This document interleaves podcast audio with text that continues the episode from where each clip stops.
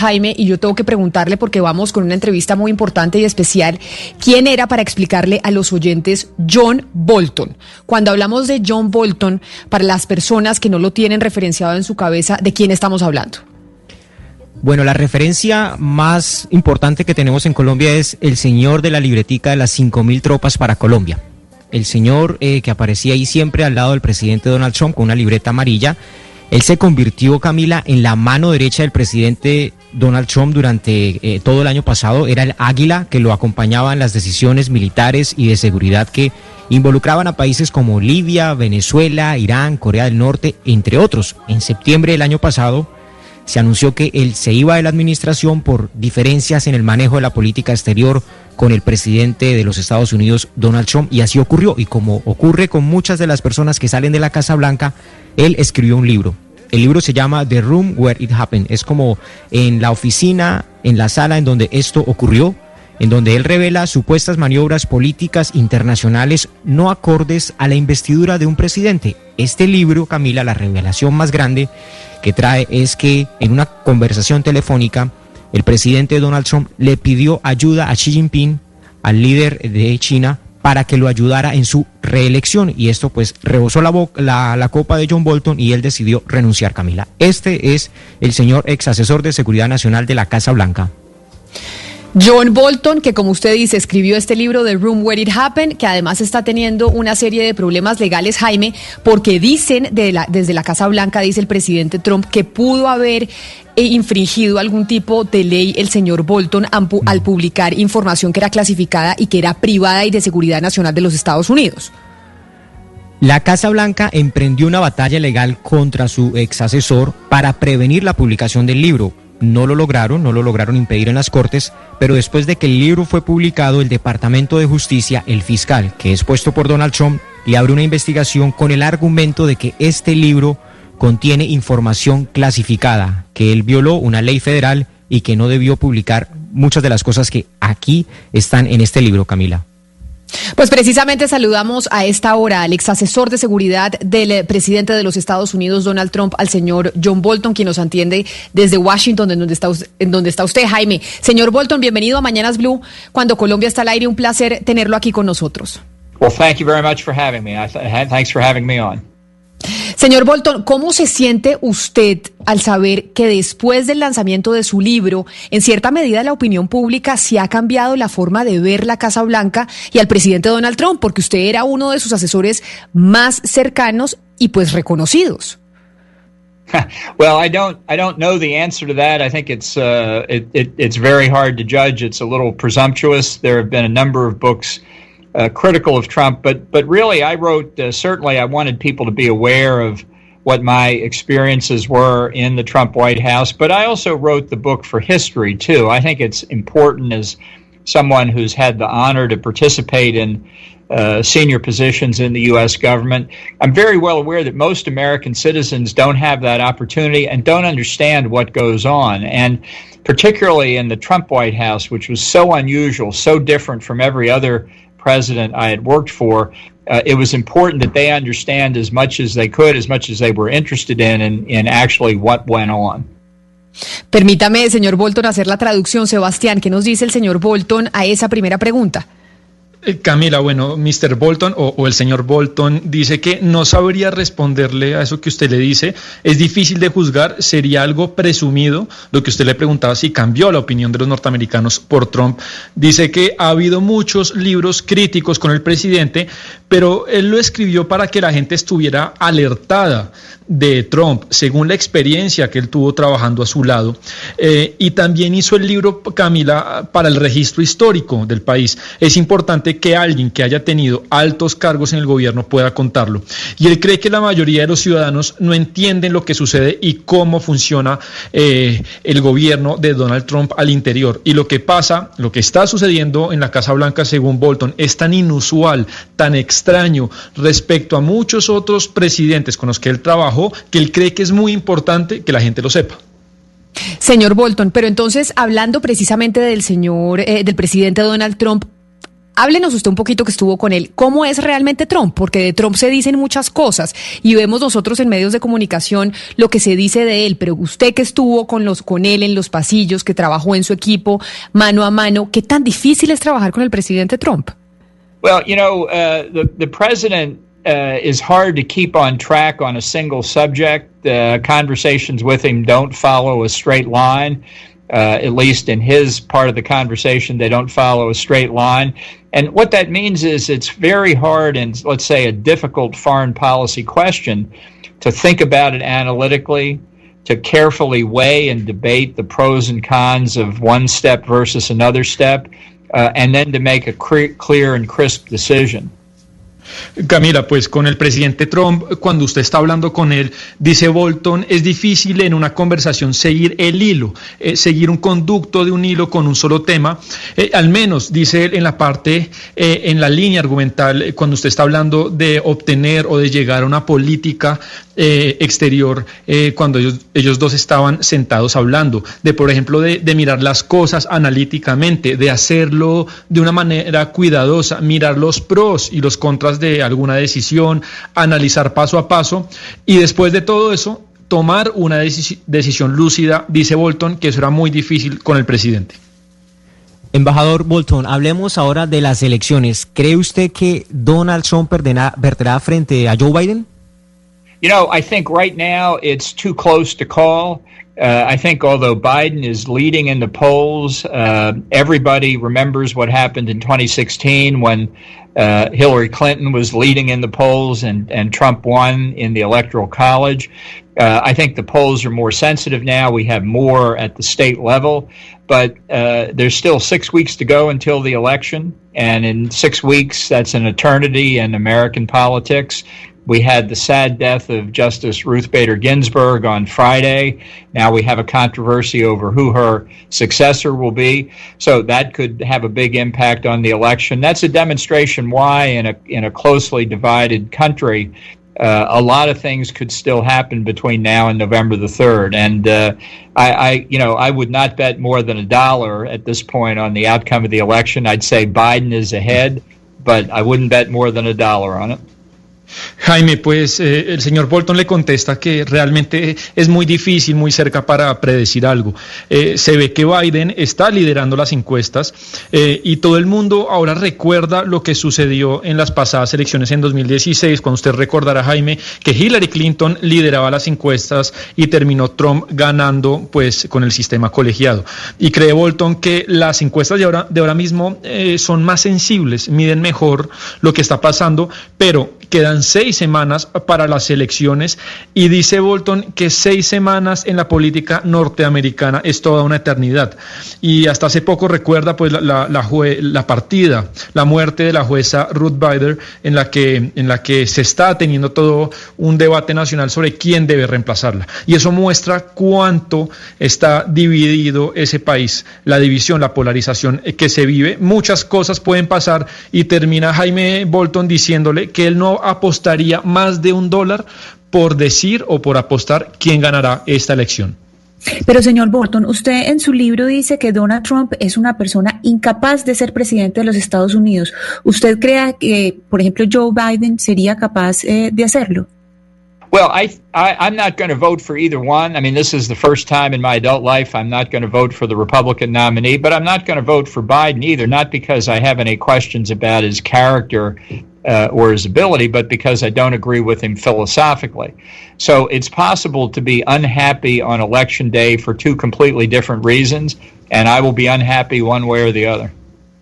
Pues fíjese, Ana Cristina, que el señor Bolton no va a votar por ninguno. Es la primera vez, dice él, en su vida adulta que no, vota, que no votará por el candidato republicano, pero tampoco lo hará por Biden, no porque lo crea un hombre incapaz ni que sea un hombre sin carácter, sino dice Bolton que filosóficamente no adhiere a las ideas de Biden. Y es muy posible, dice él, estar infeliz en una elección por dos razones muy diferentes. Y está completamente seguro, Ana Cristina, que Bolton ese día estará triste de algún modo o de otro. Le recordamos a los oyentes, Jaime, que estamos hablando con el eh, embajador John Bolton, ex asesor de seguridad del presidente de los Estados Unidos, Donald Trump, quien publicó hace poco ese libro de Room Where It Happened y es más conocido en nuestro país por ser el señor de la libretica amarilla. Quiero preguntarle, embajador Bolton, sobre Venezuela. Usted dedica un capítulo a Venezuela en su libro y yo quiero hacerle la siguiente pregunta. ¿Está el presidente Donald Trump realmente interesado en el pueblo venezolano, en ayudar a Venezuela, o es simplemente su intención es ganar las elecciones en la Florida? Well, I think that's a very important question, and, and the answer is he wants the Venezuelan American and Cuban American vote.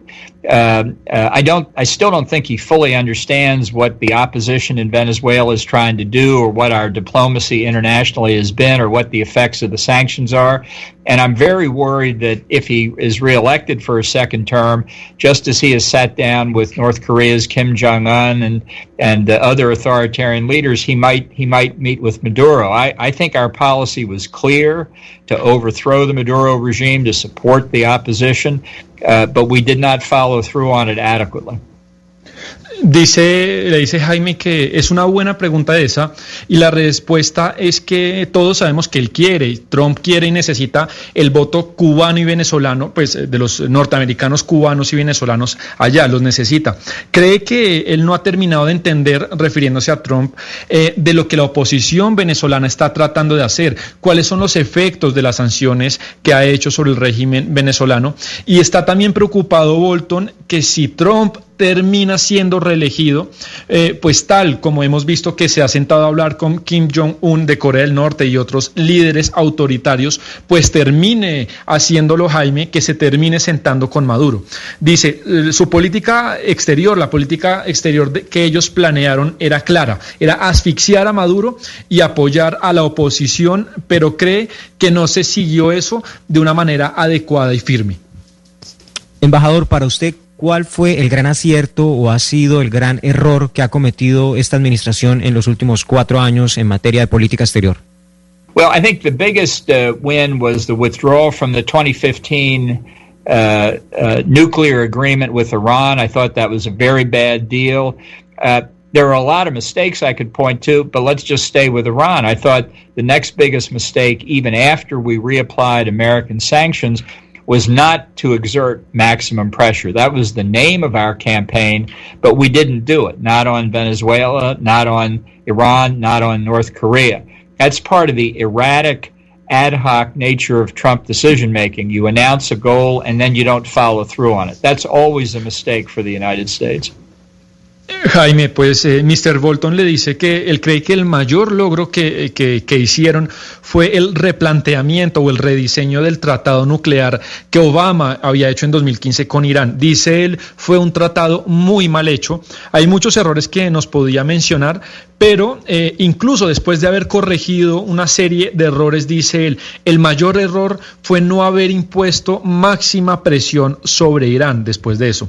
Ese era el título de la campaña de política exterior de ellos, pero no lo hicieron, tampoco en Venezuela, ni en Irán o Corea. Y dice que todo esto, Jaime, hace parte de la errática toma de decisiones del presidente Trump. Usted, usted debe proponerse un objetivo, pero después no lo persiguen y eso, dice él, siempre será un error para los Estados Unidos. Yo tengo una última pregunta para usted, embajador Bolton, y es que ya sabemos, porque se publicó en el New York Times, de hecho, que el Departamento de Estado lo está investigando a usted y justo antes de ayer se conoció que la funcionaria del gobierno asignada para examinar si ese libro suyo, The Room Where It Happens, eh, contiene información clasificada o no. Y dijeron los abogados de la administración del presidente Trump es que usted había escrito en ese libro pues declaraciones engañosas. ¿Ese tipo de maniobras son usuales en la administración Trump? Que empiece gente de, de la Casa Blanca a empezar a investigarlo a usted directamente o a cualquiera que escriba un libro? No, it's uh, it's uh, unprecedented, and uh, it reflects what Trump himself said. He didn't want the book coming out before the election, and the and the last point is key. He keeps saying there's classified information in the book. I've said there's not. Uh, Ellen Knight's attorney's letter proves my point. But for Trump to say, I don't want the book to come out before the election implies it's okay if it comes out after the election. But the material doesn't stop being classified if he's right just because of an election. The real point is he didn't want to see a book critical of him before the election. The classification inform- uh, issue is a complete red herring. Pues embajador Bolton, John Bolton, ex asesor de seguridad del presidente Donald Trump y quien acaba de publicar este libro que ha generado tanta controversia. Qué placer haberlo tenido en estos micrófonos de Mañanas Blue cuando Colombia está al aire. Un saludo muy especial para usted en la capital norteamericana allá en Washington. Well, thank you very much for having me. thanks for having me on. ¿Qué nos dijo el señor Bolton, el embajador Bolton al final, Sebastián? Eh, Camila, pues él le responde que no, que eso no tiene precedentes eh, y refleja precisamente lo que el Trump mismo dijo, que él no quería que el libro que publicó Bolton saliera a la luz antes de las elecciones. Y el último punto, el que usted le menciona, dice él, es clave. El libro tiene información clasificada, pero la fiscal en, la carta que nos menciona no, no, no, no está tan de acuerdo.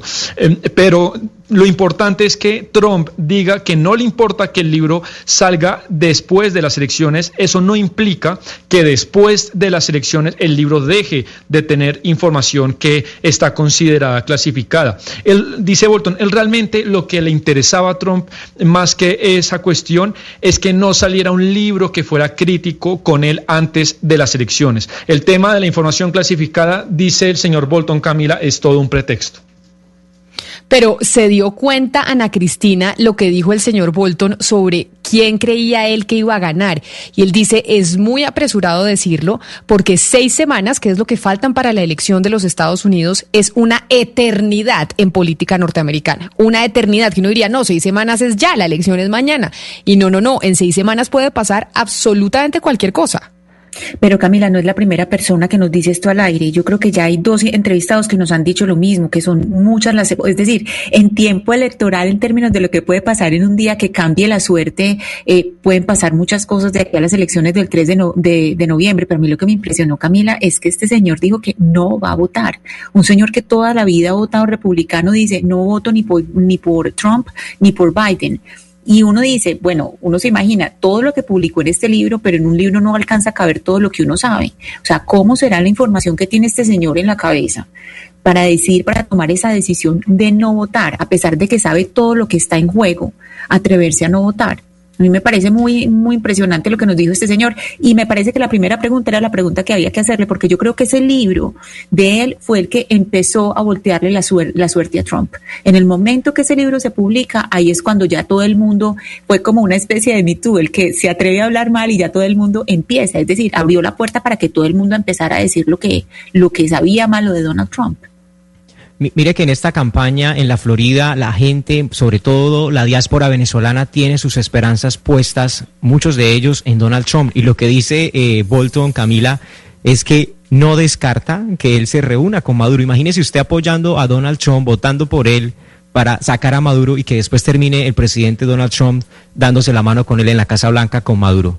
Es que precisamente eso es lo que le critican también al presidente Iván Duque, y es que haya apostado todo por el presidente Donald Trump, porque el presidente Donald Trump le prometió y le ofreció lo divino y lo humano, pero en diplomacia el presidente Trump nos enseñó que no se puede confiar en él, porque como hoy dice una cosa, mañana dice otra, y eso es lo que le critican mucho al presidente Trump, que no se puede confiar en su compromiso porque pueden votar por él los venezolanos, pero mañana se puede sentar con el señor, eh, con el señor Maduro y todos los venezolanos dicen perdimos el voto.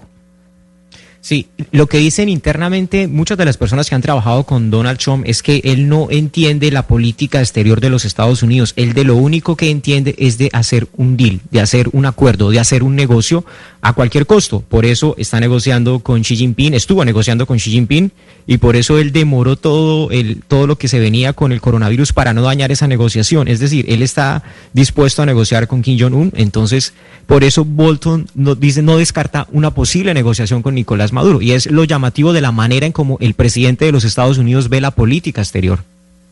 Míreme, ayer nosotros eh, le preguntábamos a los oyentes, hicimos un sondeo porque Hugo Mario me, regaña si digo que es encuesta, sobre cómo calificaría usted la política exterior que está llevando a cabo el gobierno del presidente Iván Duque. A propósito, Jaime, de cómo se está comprometiendo exclusivamente con Donald Trump y apostándole todas sus cartas a los Estados Unidos. Hugo Mario, ¿usted cómo cree que quedó la votación? Tuvimos 5.257 votos, es decir, 5.257 personas participando respondiendo esta pregunta. ¿Cómo cree usted que quedó la votación, Hugo? Yo creo que 70-30, que el 70% piensan que no ha sido buena la política exterior del gobierno Duque. Pues mire, no está usted nada lejos. 78.7% dice que ha sido mala la política exterior del presidente Duque. Buena, dice el 14.8%. Irregular, dice el 6.5%. Así quedó la respuesta a, ese, a ese sondeo. Es decir, la mayoría de la gente que respondió a esta pregunta a través de nuestra cuenta en Twitter dijo que mala. Pero entre otras cosas, Camila, por algo que yo planteé ayer, eh, y es que la política exterior de, un gobierno está en cabeza de un canciller, o una canciller en este caso. Y nuestra canciller es absolutamente invisible, o sea, nunca la vemos en ninguna parte. Escasamente eh, durante su, su, su paso por la Cancillería ha salido en dos o tres oportunidades por, por situaciones coyunturales, pero realmente no se ve la gestión de la canciller Obviamente hay una política exterior, pero no se ve la labor de la canciller. Bueno, y Carlos Holmes Trujillo, que fue canciller anterior, tampoco fue eh, muy destacado en ese, en ese cargo. Lo que pasa es que a ella le tocó la, la pandemia, ¿no? Y entonces acuérdese que hicieron este decreto que los mayores de 70 años no podían salir de sus casas y pues la canciller tiene más de 70 años, ella estaba confinada, acuérdese, porque pues es población de alto, de alto riesgo, porque los mayores, la gente de la tercera edad pues es población de alto riesgo, entonces por eso pues la canciller Claudia Blum también la dejamos de ver un poco, pero sí, me llamó la atención que la mayoría de los oyentes, Oscar, dicen, no, está, la política exterior de este gobierno está regular tirando a mal. Camila, pero ¿qué, ¿qué tan de cierto hay estas versiones que están circulando en el sentido de que va a haber cambios de gabinete y que la canciller Claudia Blum hace parte de la lista de los que se van? A propósito de lo que hizo Hugo Mario, es decir, ella es la que más suena. Ella es la que más suena para irse, pero sin saber. Sí, sí, pero bueno, hay muchos rumores, ¿no? Eh, se habla de, de, defensa, se habla de, bueno, los pesos pesados. Defensa, Cancillería, bueno, Interior, entiendo, y Hacienda porque inclusive el ministro Carrasquilla también dicen que, va a salir en esta en este cambio de gabinetes. Mm, lo que no sé es si el presidente Duque está dispuesto a hacer un cambio tan fuerte de todos sus pesos pesados, ¿no? Sería sería muy novedoso. Pues es que ya lleva dos años y ya después de dos años usted empieza a hacer cambio de gabinete, pero hay algo que quería preguntarle a usted, Oscar. El señor Bolton nos decía, seis semanas en la política norteamericana es una eternidad.